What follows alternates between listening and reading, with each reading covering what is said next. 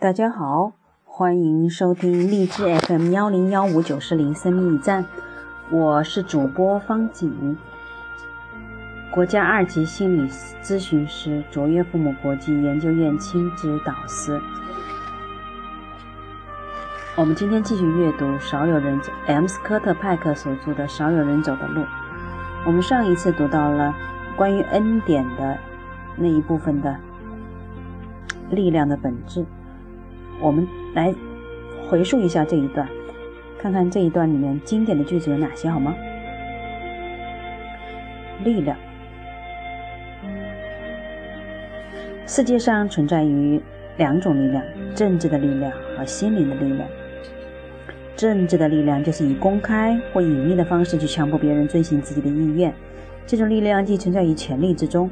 比如国王和总统的职位也存在于金钱之中，然而它并不属于拥有权力或者金钱的人。归根到底，政治的力量和德行以及智慧无关。最愚蠢、最邪恶的人也可能成为地球的统治者，而心灵力量则完全存在于人类心中。它和强迫、控制别人的力量没有关系。拥有强大心灵力量力量的人，完全可能是拥有万贯家财的富翁，也可能占据着领导者的地位。他们同样可能是穷人，没有任何政治权利。既然心灵的力量不是控制别人的力量，那么它究竟是怎样的一种力量呢？简而言之，它是在潜意识基础上做出决定的力量，以及意识的力量。真正的自知自觉总是缓慢而渐进的过程。我们踏出任何一步，都需有足够的耐心，进行细致的观察和深刻的自省。我们应更应该态度谦虚、脚踏实地。心智的成熟之路是永不停歇的学习和进步的过程。我们的心灵获得力量，就会感觉舒适愉快。在人生的旅途上，我们稳扎稳打、循序渐进，进步带给我们的愉悦感难以言喻。没有什么比成为人生的专家、熟知自己所知的事情更让人感觉幸福了。我们的心灵越是成熟，就越有可能成为人生的专家，感觉到与上帝心灵相通。我们的心智成熟到一定阶段，就会更加谦逊而快乐。我们知道自己的智慧源自潜意识，我们清楚根在何处，而我们的一切认知莫像流水一样，从潜意识的根源源流出。我们一切求知的努力，只在于打破意识与上帝的界限。心灵汲取到足够强大的力量，固然令人感觉到愉快，同时也可能使人恐惧。心灵的力量不断集聚，还会带来另一个问题，那就是孤独感。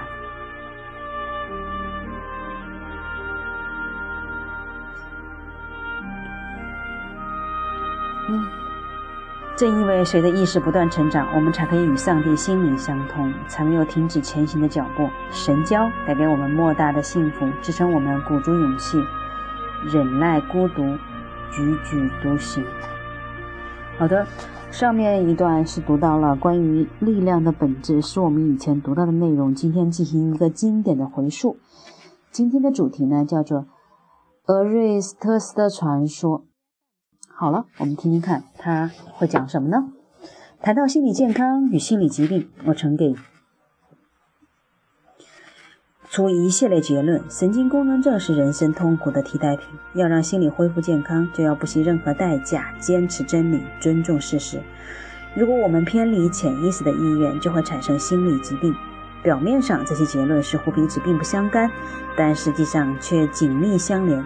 现在，让我们继续讨论心理疾病的话题，并把上述结论整理成一套完整的观念体系。我们生活在现实世界里，要想生活得更好，必须尽可能地了解世界的本质。但了解的过程无法一蹴而就，要洞悉世界的本质，认清自己和世界的关系，我们就可能经受各种痛苦。而唯有经受痛苦，才能最终走向真理。我们趋向于逃避一切痛苦和折磨，因此对某些消极现象可能熟视无睹，对残酷的现实可能不闻不问。我们的目的只在于捍卫自己的意识，不让真实的信息侵入其中。心理学家把这种情形称为意识的防卫机制。每个人都可能采用这种机制，有意限制自己的认知范围和认知能力。但是，不管是出于懒惰还是害怕痛苦的原因，我们采用防卫机制，阻碍自己的认知过程，对世界的认知就会少得可怜。我们的心灵于是与现实脱节，言语和行为也变得不切实际。这种情形发展到一定程度，就会产生严重的心理疾病。即便我们自己没有察觉，别人也会清楚地看到。我们正在脱离现实，成了可怜的怪人或者异类。我们自以为很正常，其实我们的心理疾病可能相当严重。在心理健康状况恶化之前，潜意识就会察觉到我们的变化，注意到我们的适应能力越来越差。它通过各种方式提醒我们的情况变得不妙：频繁的噩梦、过度的焦虑、极度的沮丧。这些症状在我们身上不断出现，虽然意识可能与现实脱节。但无所不知的潜意识总能看清真相，并以上述症状来提醒我们做出及时的改变。换句话说，心灵产生的种种症状或许让我们难以接受，但它们却是一种恩典，是意识之外那股滋养心灵的强大力量发生作用的结果。在我前面简要列举过的忧郁症的病例，一个人出现忧郁的症状，说明他的生活状态与心理需求发生了冲突。因此需要做出及时的调整。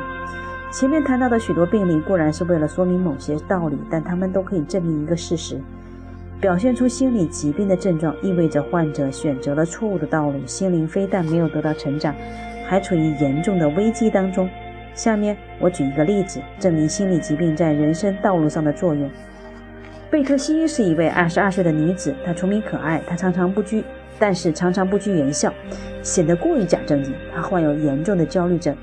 她是一个工人家庭的独生女，父母笃信天主教，省吃俭用供她上大学。尽管贝特西学习成绩优异，但她刚读完一年级就忽然选择了辍学，嫁给了邻家的小伙子，一个汽车修理师。她自己则到超市做了收银员。婚后头两年尚且顺利，不过她很快出现了奇怪的心理症状。总是无缘无故地感到焦虑，有时甚至难以控制。他外出购物，在超市上班，或是独自走在街上时，常常会产生强烈的恐惧感。她不得不丢下手头的事，马上赶回家中或是丈夫的修理厂。只有和丈夫在一起，她的恐惧感才会消失。这种症状越来越严重，迫使她不得不辞去工作。她去看过许多医生，但医生的镇静剂无法让她平静下来。她的病情也没有改善。贝特西不得不向我求助，她哭着说：“我不知道自己出了什么问题。我的生活本来很正常，丈夫对我也很好，我们彼此深爱，我也喜欢我的工作。现在的情况却糟透了，我快要发疯了，请你帮帮我，让我恢复我到原来的样子。”其实，贝特西的处境并不像她描述的那么美好。通过治疗，她承认了一个令她一直痛苦的事实：尽管丈夫对她很好，可是丈夫身上的某些缺点总是让她无法容忍。她的丈夫性格粗鲁，兴趣狭窄，唯一的兴趣就是看电视，这让她感到厌烦。另外，在超市做收银员的工作同样让她感觉极度无聊。我们开始探讨她为什么中途辍学，去过眼下这种单调的生活。我就读的大学让我觉得不安。他说，许多同学都在吸食毒品、乱搞男女关系，他们生活糜烂、不务正业，我觉得无法接受，整天都很不自在。别人却认为是我有问题。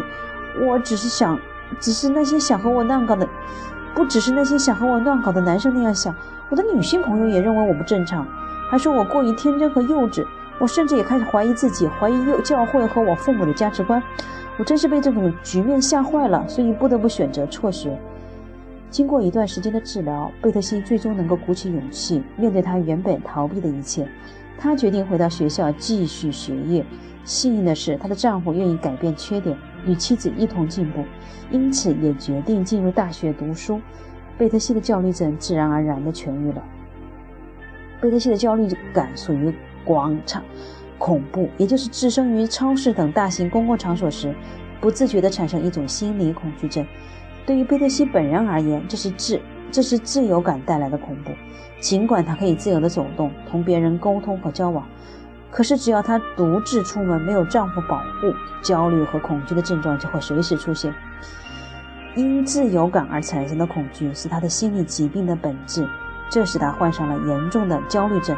我们从另外一个角度观察，也许更容易了解他的病情。早在焦虑症出现前，贝特西就产生了对自由感的恐惧。他选择从大学辍学，更是限制了自己心智的成熟。根据我的判断，早在焦虑症出现三年之前，他就患上了自由恐惧症，但却对此一无所知。他不知道选择辍学只能使病情日益加重。当他莫名其妙地感到焦虑时，才意识到患上了某种心理疾病。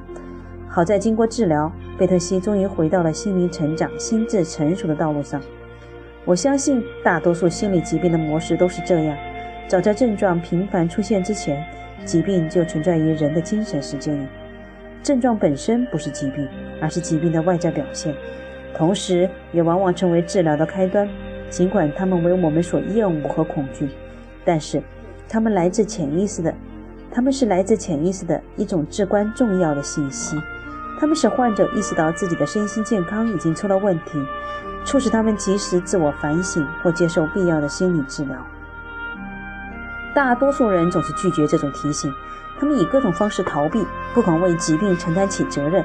他们对自己的症状视而不见，还振振有词地说：“人人都可能出现异常症状，或者偶尔遭受到小病小灾的打击。”为了逃避应当承担的责任，他们可能会中断工作、停止驾车、搬到新的城市，或者放弃参加某些活动。他们也可能吃止痛药。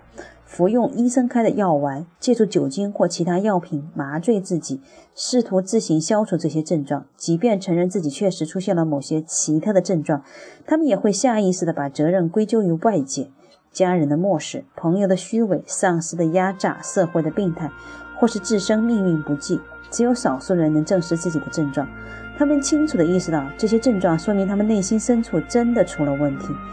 他们听从潜意识的暗示，并从中获得帮助。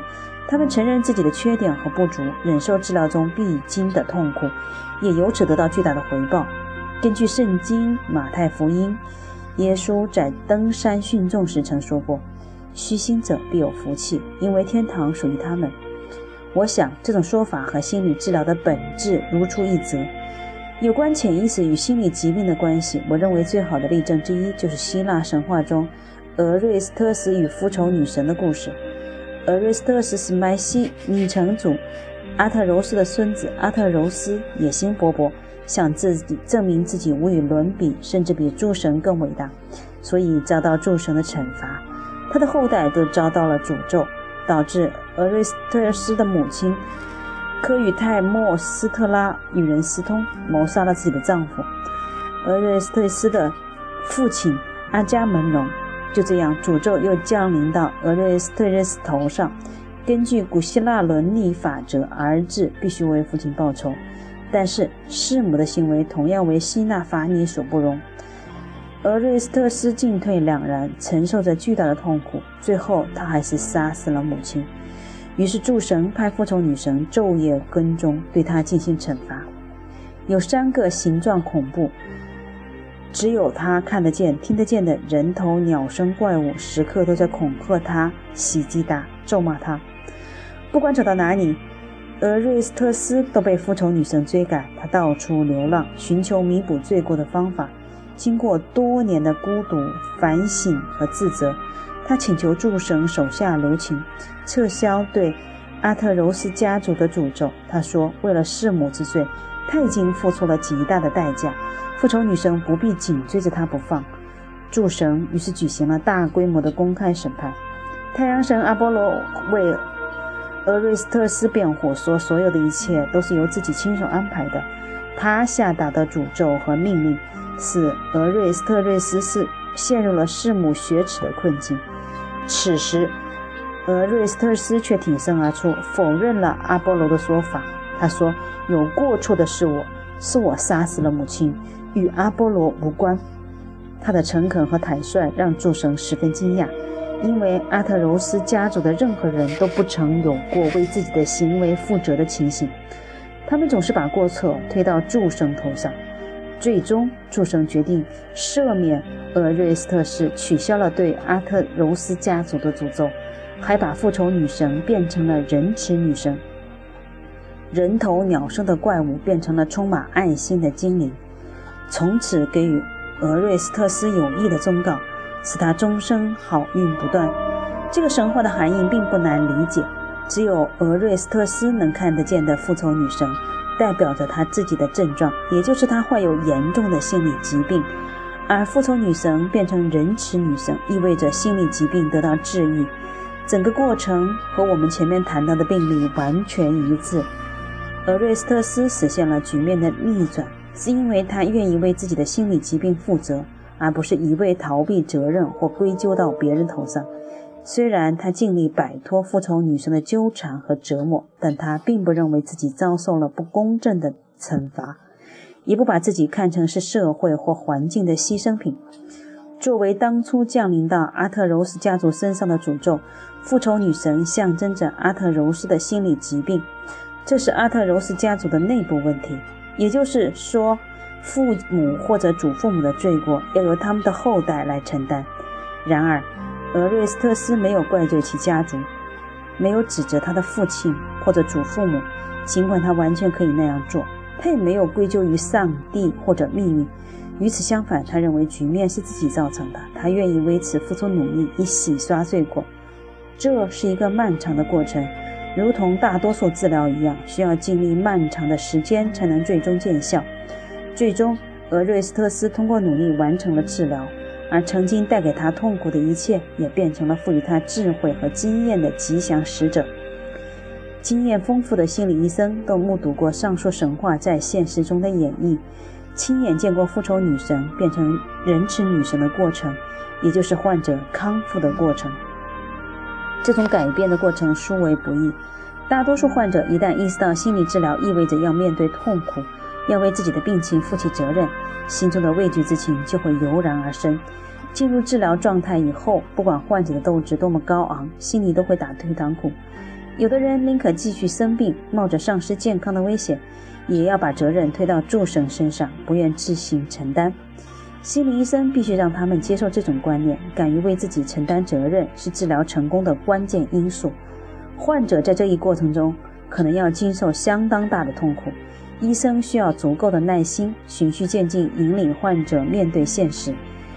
有时候患者固执而偏激，甚至就像不听话的孩子，哭哭闹闹，又打又踢，直到最终才平静下来，完全接受属于自己的责任，使治疗出现转机。只有极少数患者始终愿意为自己承担责任，即便治疗仍需耗时一两年，但总体上会非常顺利。不管对于患者还是医生，都是舒适而愉快的体验。在以上两种情况下，复仇女神都可以转为仁慈女神。只是转变程度和时间长短有所不同而已。患者正视自己的心理疾病，承担起相应的责任，就更容易克服困难，实现转变，彻底摆脱童年的魔焰或者祖先遗传的诅咒。此时，他们会意识到自己正在步入崭新的天地，曾经无比复杂的问题变成了难得的机遇，令人痛恨的障碍变成了值得期待的挑战，头脑中可怕的杂念变成了有益的心灵启示。令人恐惧的内心感受变成了活力与希望的来源，沉重的精神负担变成了来自上帝的美妙恩赐。当然，疾病的症状也会消失。我的忧郁症和焦虑感居然带来了难得的奖赏。在治疗结束时，他们总是这样说。哪怕患者不信仰上帝，在顺利度过治疗期以后，也会真切地感觉到他们所承受的是上天的恩典。好的，这一段用一个神话故事来做，其实也还有一个例子，内容是相当的多。其实他也就在说一件事情，